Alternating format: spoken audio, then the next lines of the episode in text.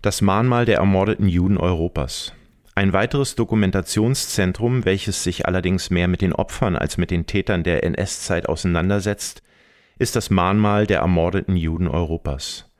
Vom Bundestag in Auftrag gegeben wurde das Mahnmal zwischen 2001 und 2005 nach Plänen des New Yorker Architekten Peter Eisenman gebaut 2711 Betonstelen, die auf einem künstlich angelegten wellenartigen Feld stehen und in ihrer Gesamtheit ein Labyrinth bilden, sollen die damalige Aussichtslosigkeit der jüdischen Bevölkerung unter dem Terror des Naziregimes vermitteln.